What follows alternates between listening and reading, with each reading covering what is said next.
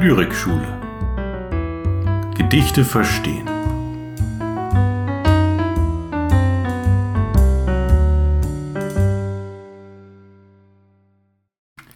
Helga M. Nowak Häuser Landschaft, Erde, Natur. Alles weiblich. Dahin will ich gehen, wo es trostlos ist. Dahin will ich gehen, wo nichts ist, Natur und unangetastet, und werde in aller Stille ein Haus bauen, ein Haus beziehen und werde es, ungeliebt und unfähig zu lieben, mit meiner maßlosen Liebe entzünden. Auch diese Nacht geht vorbei, und keiner kommt und reißt meine Zäune ein. Siehst du die gelbe verrostete Bank? Auf der werde ich sitzen, wenn ich nicht weiter weiß, also für immer wie eine, der die Augen übergegangen sind. Und damit herzlich willkommen zu einer neuen Folge des Lyrikschule Podcast. Die letzte Folge ist jetzt schon eine ganze Weile her. Das hat ja unmittelbar mit dem Thema der heutigen Folge zu tun, die ja überschrieben ist Abitur 2023. Und dazu wird es auch noch eine zweite Folge geben, denn ähm, wie so häufig ist auch in der ähm, Aufgabenvariante für die Nachschreiber auch ein Gedicht mit dabei. Und auch das äh, wird hier nochmal vorkommen. Das finde ich nämlich ganz hörenswert. Ähm, aber heute also die Lyrikaufgaben vom regulären Termin. Ja, und jetzt könnte man ja sagen, aha, damit hat er sich also jetzt beschäftigt, das musste er korrigieren. Nein, tatsächlich nicht. Es war dieses Jahr in Niedersachsen wiederum so, dass wir als Lehrkräfte auswählen durften, einen Tag vor der eigentlichen Abiturprüfung. Aus vier Aufgaben, ja, Vorgaben konnten wir eine sozusagen rauskicken und uns für die anderen drei damit positiv entscheiden. Und äh, bei den Aufgaben war es nur so, dass ich tatsächlich die Lyrikaufgabe, die Vergleichsaufgabe von zwei äh, lyrischen Texten als die am wenigsten ja attraktivste empfunden habe. Bei den anderen Aufgaben war es so, dass sie einmal die Pflichtlektüren angespielt haben, die in diesem Abi-Durchgang äh, dran waren, nämlich einmal Mario und der Zauberer und einmal Corpus Delicti von Juli C. und Mario und der Zauberer von Thomas Mann. Dazu war eine literarische Erörterung zu schreiben und im Grunde exakt zu dem Erörterungsthema haben wir im Unterricht auch gearbeitet. Da war für mich also von vornherein klar, die lasse ich drin. Auch wenn es am Ende nur zwei Schüler gewählt haben, aber trotzdem schien mir das erstmal eine sichere Bank grundsätzlich. Äh, Corpus Delicti war zu vergleichen mit einem kurzen parabolischen Text von Kafka, Der Schlag ans Hoftor. Und da wir uns äh, auf Corpus Delicti ja sehr intensiv vorbereitet haben, habe ich auch hier gedacht, lass den drin. Das äh, sollte machbar sein und war auch in der Regel machbar. Allerdings eine Schwierigkeit dabei war dann tatsächlich das Verständnis des Kafka-Textes und äh, ja, die Herausforderung, diesen wirklich parabolisch zu lesen. Das ist nicht ohne. Naja, und dann äh, habe ich noch einen Vorschlag drin gelassen, das war eine Sachtextanalyse. Und das ist ja gerade für diejenigen, die vielleicht ähm, gerade nicht den Dreh raus haben bei literarischen Texten, äh, dann doch nochmal eine Möglichkeit, eine gute Note zu bekommen. Man kann sich an dem Sachtext in der Regel ja ganz gut festhalten. Es ging dabei auch um Hate Speech und das ist auch etwas, was wir gemacht haben. Äh, kurzum, deswegen habe ich dann tatsächlich die Gedichte rausgenommen. Ganz ungewöhnlich für mich. Ähm, das versteht sich, glaube ich, von selbst. Aber ja, äh, die haben die Schüler dann tatsächlich gar nicht zu sehen bekommen. Und dabei sind äh, die Gedichte auch äh, jetzt nicht unmöglich, ja, sind schon machbar.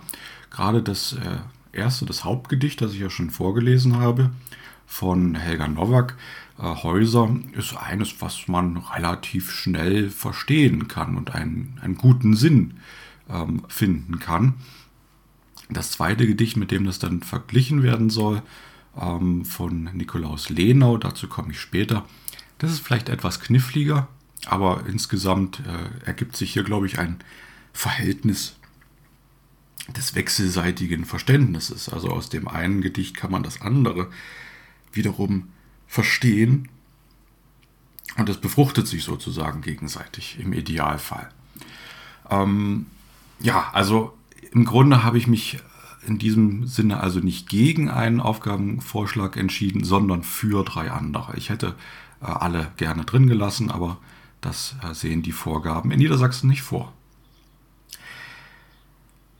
Ich saß also äh, ja in den letzten Wochen äh, sehr intensiv an den drei anderen Aufgabenvorschlägen und das hat sehr viel Zeit geraubt, gekostet. Ähm, man möchte es ja dann auch ordentlich machen und man sitzt an so einer Arbeit dann doch so eine ganze Reihe von Stunden. Dann geht das in die ähm, Besprechung mit der, mit der Zweitkorrektur und dann noch ähm, zum Fachprüfungsleiter und danach geht es an die Schulleitung. Also das sind äh, schon ja, ähm, Prozeduren, die äh, sehr viel Sorgfalt und Zeit erfordern. Aber das ist jetzt geschafft und deswegen habe ich mir vorgenommen, jetzt auch wieder einige Folgen einzusprechen. Hm. Gleichwohl ich an dieser Stelle schon andeuten kann, dass ich den Podcast auch nicht ewig führen werde. Ich ähm, habe jetzt für mich ähm, so ein bisschen das Gefühl, ich habe hier eine ganze Bandbreite von Texten behandelt und auch äh, sehr unterschiedliche Texte. Ich habe grundsätzliche Fragen angesprochen und möchte auch gerne noch einige Folgen machen. So ist es nicht. Ich habe auch einige Zuschriften bekommen mit Wünschen für ähm, Texte und Autoren, Autorinnen. Aber alles hat ein Ende und auch dieser Podcast wird nicht ewig laufen. Ich werde ihn also, glaube ich, im Laufe des Jahres vielleicht sogar zu einem Ende bringen. Ja, aber das soll jetzt nicht traurig stimmen. Ähm, wer den Podcast vielleicht auch erst vor kurzem entdeckt hat, der kann ja immerhin auf die mittlerweile 68 bisherigen Folgen zurückgreifen und da vielleicht noch das eine oder andere nachhören. Gut, jetzt aber frisch ans Werk, frisch voran. Helga im Novak, Häuser. Was ist das eigentlich für ein Text? So schwer sollte das ja nicht sein. Äh, der Text hat nur 22 Verse, also sehr kurz gehalten. Ähm, das ist alles eine Strophe. Das spricht auch schon sehr dafür, dass wir es hier eher mit einem äh, modernen Text zu tun haben. Und tatsächlich, der Text stammt von 1982. Helga Nowak übrigens, äh, geboren 1935, gestorben 2013. Ja, und äh, dieser Text Häuser ist also ein von der Form her äh, typisch moderner Text, eine Strophe, keine Reime und auch äh, kaum ähm, Satzzeichen. Hm, ich gucke gerade, es gibt sogar gar keine Satzzeichen. Das Einzige, was sich in der Mitte des Textes einmal findet, und zwar wirklich zentral in der Mitte, sind zwei Gedankenstriche, auf die noch einzugehen sein wird. Aber ansonsten verzichtet sie also auf äh, jegliche Interpunktion.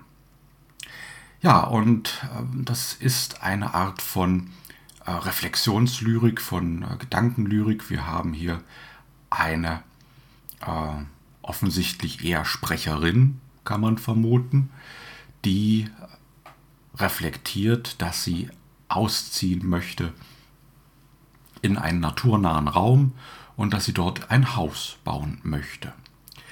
Ähm, warum möchte sie dorthin? Offensichtlich, äh, weil sie vor etwas äh, fliehen möchte, in die Einsamkeit fliehen möchte. Äh, wir können vermuten, es wird im Text nicht genau gesagt, aber es gibt Indizien dafür, wir können vermuten, dass sie vielleicht äh, aus einer Beziehung kommt und äh, da jetzt Abstand braucht. Und äh, ein Indiz dafür finden wir gleich am Anfang, da heißt es Landschaft, Erde, Natur. Kurze Aufzählung. Alles weiblich wird da dann konstatiert. Das sind also Nomen, die alle ein weibliches Genus haben. Die Landschaft, die Erde, die Natur. Und äh, es ist also wohl nicht von ungefähr, dass gerade dieses äh, ja, Weibliche sie anzieht. Und wenn man den Text einmal so durchgeht, dann findet man auch, dass alle weiteren Nomen mit einer Ausnahme äh, weiblich oder sächlich sind. Es kommen noch die Nomen äh, nochmal Natur vor, dann äh, Stille, Haus, Liebe, Nacht, Bank, Augen und einmal die Ausnahme, wie gesagt, Zäune.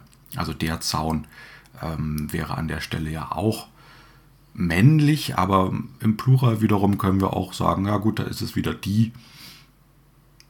Die Zäune klingt wieder weiblich genug, dass es sozusagen in das, in das Schema hier reinpasst.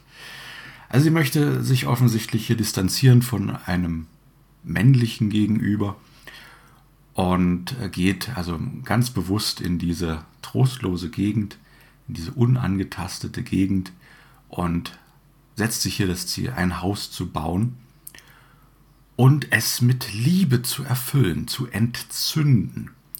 Und das ist also äh, ganz zentral im Text. Das ist ja etwas ähm, paradox. Da heißt es, und werde es, das Haus, ungeliebt und unfähig zu lieben, mit meiner maßlosen Liebe entzünden. Also obwohl sie nicht mehr geliebt wird und selbst auch in diesem Moment nicht zur Liebe fähig ist, schenkt sie all ihre Liebe dem äh, leblosen Objekt, dem Haus und möchte es damit entzünden.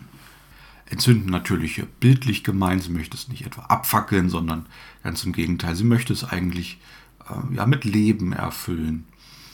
Und danach, äh, nach diesem mit Liebe entzünden, könnte man hier sehr gut einen Punkt setzen ähm, oder sogar eine neue Strophe anfangen. Denn alles, was danach kommt, äh, ja, da gibt es noch einen gewissen gedanklichen äh, Absatz zu machen. Auch diese Nacht geht vorbei, heißt es dann. Und auch das wieder äh, bildlich zu sehen mit dieser Nacht ist ja also eine für sie psychologisch herausfordernde Zeit gemeint. Aber sie äh, weiß, sie wird das überstehen können, wenn sie sich jetzt hier zurückzieht und etwas Neues für sich aufbaut. Und sie weiß auch, dass sie äh, dann äh, ja, ein, eine Festung sozusagen für sich schafft, bei der niemand in der Lage sein wird, die Zäune einzureißen. Das ist also das, worauf sie es abgesehen hat unangreifbar zu werden. Ähm, und hier jetzt erstmal wieder zu sich zu kommen. Sie wird äh, indes auf einer gelben, verrosteten Bank sitzen. Da könnte man jetzt überlegen, ja, warum ist das eine gelbe Bank, warum ist sie verrostet? Äh, man kann hier das ein oder andere rein interpretieren. Man kann die Bank als Sinnbild für ihr eigenes Seelenleben nehmen, das also auch schon äh, einen gewissen Schaden genommen hat. Ja, ist nicht mehr ganz frisch, nicht mehr ganz jung, sondern da sind schon einige Rostflecken. Aber grundsätzlich ist die äh, Farbe eigentlich mal gelb gewesen, also eine positive, lebensbejahende Farbe, im Gegensatz vielleicht auch zu der Nacht, die wir vorher gehört haben.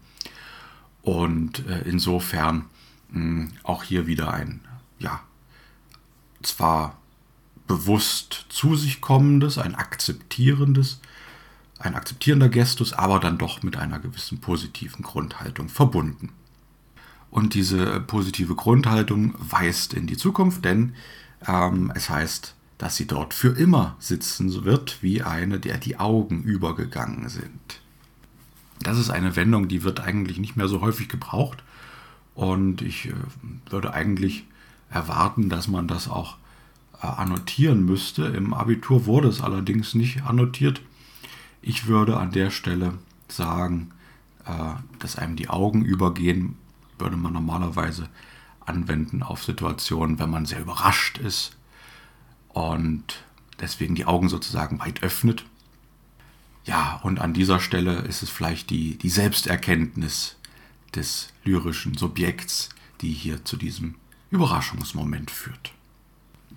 Das Ganze findet ähm, rein sprachlich formal ähm, in der Zukunft statt. Es ist eine, eine Zukunftsvision, das ist noch nichts, was passiert ist, sondern ähm, hier wird die ganze Zeit im Futur gesprochen, ja, ich werde ein Haus beziehen und mit meiner Liebe erfüllen und so weiter. Ähm, darüber hinaus haben wir es hier mit sehr freien Rhythmen zu tun, das habe ich vorhin schon angedeutet, äh, keine feste Form, sondern äh, freie Rhythmen, die den Gedankengang elaborieren und auch untereinander durch Engagements, also Zeilensprünge, verknüpft sind, ganz organisch verknüpft sind. Viel mehr gibt es aus meiner Sicht äh, gar nicht äh, hier herauszuarbeiten. Man kann natürlich immer noch das ein oder andere äh, aufzählen, ja, und ein bisschen was äh, vielleicht auch sichtbar machen, aber im Großen und Ganzen ist hier sprachlich nicht so viel auffällig dabei. Man könnte jetzt sagen, ja gut, es gibt da Anaphern bei den Versen ein Haus bauen, ein Haus beziehen. Es gibt auch äh, eine, eine Klimax, ein Haus bauen, ein Haus beziehen und es entzünden. Ja, das kann man durchaus alles herausarbeiten. Es gibt auch so etwas wie ähm, ja, Alliterationen, die man herauslesen kann. Es gibt diese Metaphern, auf die ich schon eingegangen bin. Es gibt eine gewisse Bildlichkeit. Und es gibt auch einen Tempuswechsel am Ende bei äh, und keiner kommt und reißt meine Zäune ein. Wobei das hier nur formal präsentisch ist, es ist natürlich auch futurisch gemeint. Und viel mehr ist es dann insgesamt, wie gesagt, auch nicht. Wir haben ja also dieses Subjekt, das die Einsamkeit sucht und sich davon, mh, hm, ja, vielleicht so etwas wie äh, Selbstbestärkung verspricht, dass sie also hier wieder zu sich finden kann, dass sie vielleicht auch, indem sie dem Raum, dem Objekt, dem Haus Liebe schenkt, ähm, sich wieder vergewissern kann, dass sie der Liebe fähig ist. Wie gesagt, alles andere, warum sie diese Vergewisserung braucht, ist Spekulation. Man kann das aber in einem, auch in einem Abituraufsatz äh, durchaus als spekulativ, als Vermutung formulieren. Mir ist es dabei als äh, ja, jemand, der das dann bewerten muss, eigentlich nur wichtig, dass man das vorsichtig formuliert. Ähm, wir können hier nicht einfach sagen, das ist so, sie kommt aus einer Beziehung XY. Da spricht nur einiges dafür, aber wir wissen es nicht. Das wird nicht gesagt und das würde die Deutungsoffenheit des Textes beschneiden, wenn wir es so einfach behaupten würden. Gut, so viel also äh, zu diesem ersten Text. Und man könnte jetzt sagen, was ist daran jetzt eigentlich abiturwürdig? Ich würde sagen, erstmal noch gar nichts. So leicht kommt man hier nicht davon. Nein, jetzt braucht es den zweiten Text und dieser folgt sogleich. Nikolaus Lenau Einsamkeit Wild verwachsene dunkle Fichten Leise klagt die Quelle fort. Herz, das ist der rechte Ort für dein schmerzliches Verzichten. Grauer Vogel in den Zweigen, einsam deine Klage singt, und auf deine Frage bringt Antwort nicht des Waldes Schweigen. Wenn's auch immer Schweigen bliebe, klage, klage fort. Es weht, der dich höret und versteht. Stille hier der Geist der Liebe. Nicht verloren hier im Moose, Herz, dein heimlich Weinen geht, deine Liebe Gott versteht, deine tiefe hoffnungslose. Das ist also der zweite Text von äh, Nikolaus Lenau und äh, der ist natürlich einiges früher entstanden. Ähm, in der ersten Hälfte des 19. Jahrhunderts, genau gesagt 1834. Lenau lebte von 1802 bis 1850. Es fallen hier einige Gemeinsamkeiten auf. Wir haben wieder einen sehr reflektierenden Text, ein, eine Art Gedankenprosa und wir haben einen zentralen, erkennbaren, lyrischen Sprecher im Vordergrund. Wir können annehmen, dass er diesmal männlich ist, aber im Grunde ist das auch ähm, ganz einerlei an der Stelle. Wir haben äh, wieder eine Sprecherpersönlichkeit, die die Einsamkeit sucht, wiederum im Naturraum. Ähm, es ist eher eine Art Waldeinsamkeit und wir haben hier keine Figur, die dort wirklich sesshaft werden möchte. Also von Hausbauen ist dann doch nicht die Rede. Äh, wir können uns das eher so vorstellen, dass diese Figur jetzt auch wieder ein Problem hat, ein seelisches Problem, eine Ausgewogenheit ist nicht vorhanden, sondern sie äh, versucht jetzt durch den Gang in den Naturraum, durch den Gang in die Einsamkeit, denn so ist der Text ja auch überschrieben, wieder ins Gleichgewicht zu kommen. Formal ist der zweite Text äh, ganz anders gebaut als der von Novak. Das ist äh, auch zu erwarten bei dieser Jahreszahl. Der Text ist viel äh, klassischer gebaut. Wir haben äh, vier Strophen, a vier Versen, also 16 Verse insgesamt. Und äh, ein ganz klares Reimschema A, B, B, A. Äh, das zieht sich also durch, dieser umarmende Reim. Und äh, wir haben auch vorwiegend einen Zeilenstil, also keine großartigen Engagements. Die gibt es zwar auch, aber sie sind deutlich in der Unterzahl. Ähm, wir haben dafür ganz klassisch dann natürlich auch äh, die Zeichensetzung, die hier eingesetzt wird, aber das nur nebenbei. Das ist ja kein äh, wirklich interpretationsträchtiger Moment, den man da ausmacht, sondern das ist vor allem etwas, was der Zeit geschuldet ist und was ein Indiz dafür sein kann, wann ein Text und äh, ja, in, in in welcher Zeit er verfasst wurde. Aber ich würde für die, für die Deutung äh, auf Zeichensetzung in der Regel äh, nicht zu viel Wert legen. Dann ähm, noch etwas äh, zur Form bei Lenau. Äh, die ist auch insofern äh, ganz klassisch, dass wir hier ein einheitliches Versmaß haben, nämlich ein Trocheus. Und äh, auch Kadenzen, die regelmäßig sind. sie folgen dem Reimschema, nämlich immer so, dass die umarmenden Reimpaare weibliche Kadenzen aufweisen und die mittleren Reimpaare männliche Kadenzen. Der Stil ist dabei insgesamt etwas, ähm, ich möchte es mal so charakterisieren, etwas aufmunternder und zugewandter. Es gibt auch einen direkten äh, Adressaten bei Lenau, nämlich das Herz, äh, das hier öfter angesprochen wird. Herz, das ist der rechte Ort für dein schmerzliches Verzichten. Also äh, der Sprecher tritt damit natürlich zu sich selbst in ein Gespräch, aber wir haben doch so etwas wie einen Adressaten. Äh, es gibt darüber hinaus dann wechselnde Adressaten. Ne? In der zweiten Strophe ist es jetzt der graue Vogel in den Zweigen, der angesprochen wird und dessen Klagelied ähm, durchaus mehr oder weniger positiv wahrgenommen wird. Das ist jetzt also äh, nichts, was der äh, Sprecher hier negativ bewertet, sondern er freut sich eher daran, dass äh, auf diese Klage vom Wald keine Antwort äh, zu hören ist. Also dass er hier einen Raum hat, der reiner Resonanzraum ist. Mm, der Text ist in einer Zeit entstanden, in der wir ihn auch von der Epoche her sehr gut einordnen können. Tatsächlich äh, gibt der Erwartungshorizont im Abitur ähm, keine Epochenzuordnung vor und äh, bedeckt sich da vollkommen, gibt dazu keine Äußerung. Äh, die allermeisten Schüler werden aber hier wahrscheinlich den Dreh äh, rauskriegen und den Text der Romantik zuordnen.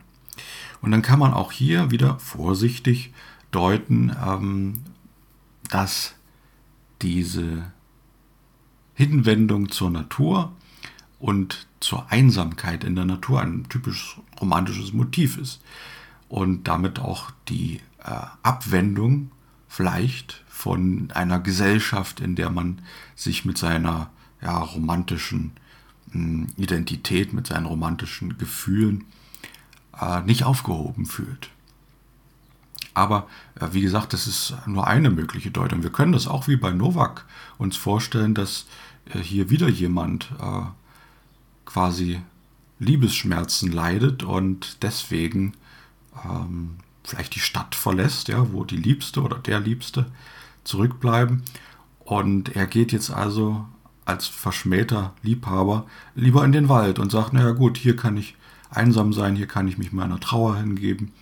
Das ist alles möglich. Aber es passt eben doch sehr gut, das der Romantik zuzuordnen, weil wir hier auch eine ähm, Vielfalt von Motiven wieder haben.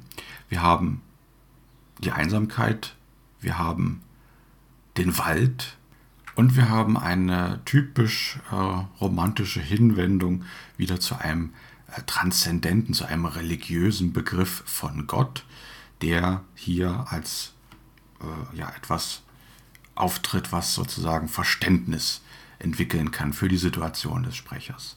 Denn die Liebe, die das lyrische Subjekt hier empfindet, wir wissen nicht genau wofür. Ist es für die Natur, ist es für die Einsamkeit oder für einen anderen Menschen? Äh, diese Liebe wird nachempfunden und zwar von Gott. Und in dieser Waldeinsamkeit kann der Sprecher zu diesem Gott in eine Beziehung treten, in eine resonanzvolle Beziehung.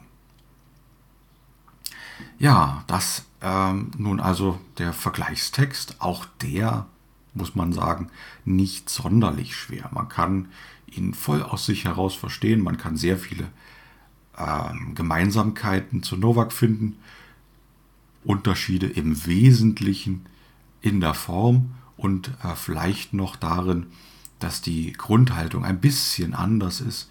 Bei Novak ist sie etwas äh, resignativer, ähm, in sich gekehrter. Bei Lenau sogar mit einem gewissen positiven Gestus, wie er da diesen äh, Wald, diese Lichtung betritt. Das ist vielleicht so ein ganz kleiner Unterschied.